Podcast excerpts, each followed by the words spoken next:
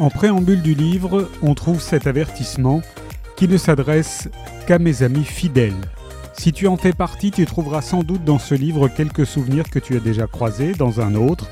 Je te rassure, ils sont très peu nombreux, mais je tenais à les justifier par intégrité. La nostalgie. Tu veux dire la nostalgie, Patrick? Non, la nostalgie, c'est différent. Quelle est la différence?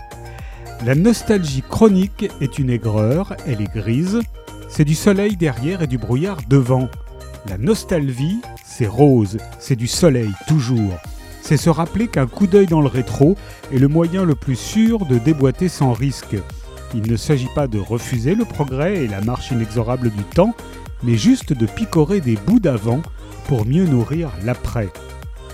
Dans la nostalgie qui paraît chez XO, Patrick Sébastien revient avec verve et sensibilité sur les 100 vies passionnantes qu'il a vécues. Il nous invite aussi à faire un pas en arrière pour mieux aller de l'avant. Nous devons prendre, écrit-il, le temps de puiser dans hier les valeurs qui nous fabriqueront des demain qui chantent. La nostalgie de Patrick Sébastien est parue chez XO